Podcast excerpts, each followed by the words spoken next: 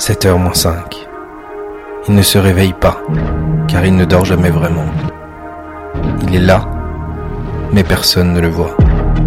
Il est seul, solitaire. Il sait ce qu'il a à faire, bientôt. Fendre l'air, mais pas encore. Encore quelques respirations, quelques anges qui passent et chassent les derniers démons. De minuit, de la nuit, trop courte, toujours. Trop agitée parfois. Mais pas pour lui. La nuit est son terrain de jeu. Il surveille, il veille.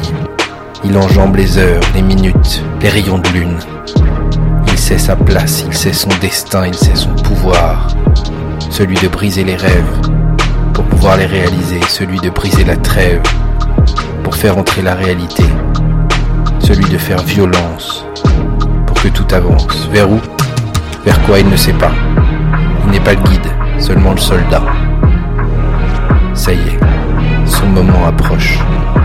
Il se tient prêt. Attendre sans réfléchir, agir sans état d'âme. Pour état de service, sans malice, sans vice.